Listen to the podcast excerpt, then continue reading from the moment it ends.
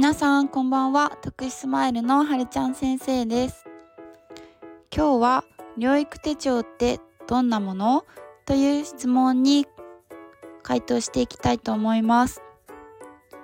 本日参考にするのは栃木県の総合教育センターが出している初めて特別支援学級を担当担任する先生のためのハンドブックという冊子を参考にさせていただきます。えまず療育手帳とは知的障害児と保護者の方に療育の指導や知識の普及および援護の措置などを受ける、え、ものに役立てるための、え、知的障害者の方に交付されている手帳のことを指します。まあ、おそらく特別支援学級に在籍する、えー、入級するって決まったお子さんまたは在籍しているお子さんの中でもまだここの療育手帳を持っていないというお子さんは たくさんいると思います。そんな中で指導に当たっている先生たちは、えー、まあ年度の途中などで、えー、手帳を取る方向でこう進めていかないといけないという場面にたくさん差し掛かると思います。えー、その上でちょっと手続き上どんなことが必要なのかというところに、えー、焦点を当ててお話ししていきたいと思います。えまず手続きとしては、えお住まいの市町村の役所の障害福祉課という福祉の窓口に、えー、行っていただきます。で手帳交付と申請届書えー、とあと写真ですねを提出して印鑑を持参して手続きを行う形になります。えー、なので他人の方から、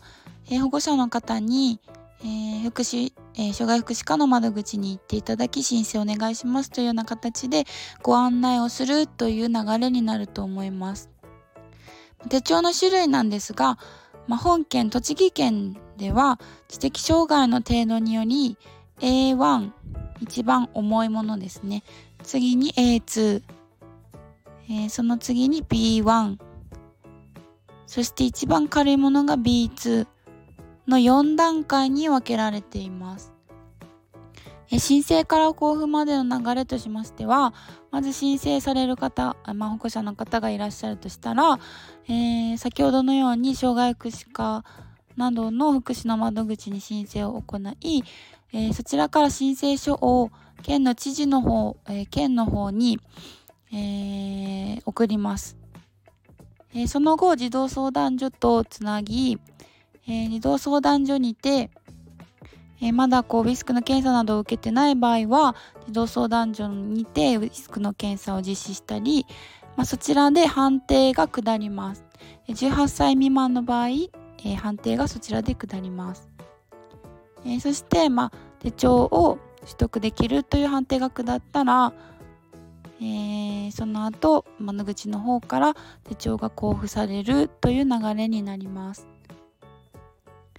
えー、もしですねもう少しこう詳しく知りたいよという方は是非この栃木県障害者福祉ガイド、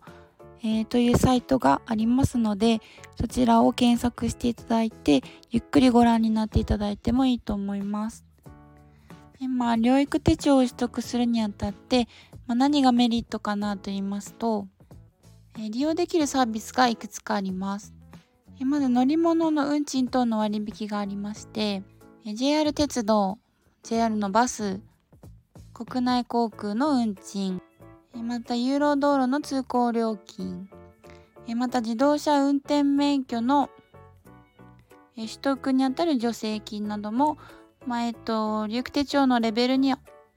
合わせた制限などもあるので、詳細は調べてみてください。えー、また、税金や公共料金における免除も、サービスとして利用できます。また、特別児童扶養手当や特別障害者手当、障害児福祉手当などがあります。それぞれ対象となる階級が違うので詳細はご自身で調べていただくと分かりやすいかなと思います。はい、ということで今回は療育手帳について、ま、手続きや申請から交付までの流れ、えー、まあ、利用できるサービスなどについて説明させていただきました。ま、こちらの手帳の取得にあたりまして保護者の家庭の協力が必須になってくるので、え、その辺の手帳とはどういうものなのかっていう説明も、え、軽く先生から、えー、先ほど私がお話ししたような簡単な内容でいいと思うので説明していただくことが必要だと思います。またその呼びかけるタイミングなどもこう時期を見て適切な時期があると思うので、えー、主任や管理職と相談の上進めてみてください。はい、ということで今日もご視聴ありがとうございました。え、何か質問や、え、相談などがありましたら、プロフィール欄に貼っている LINE 相談窓口からでも良いですし、えレターなどどんどんお待ちしております。それではまた明日お会いしましょう。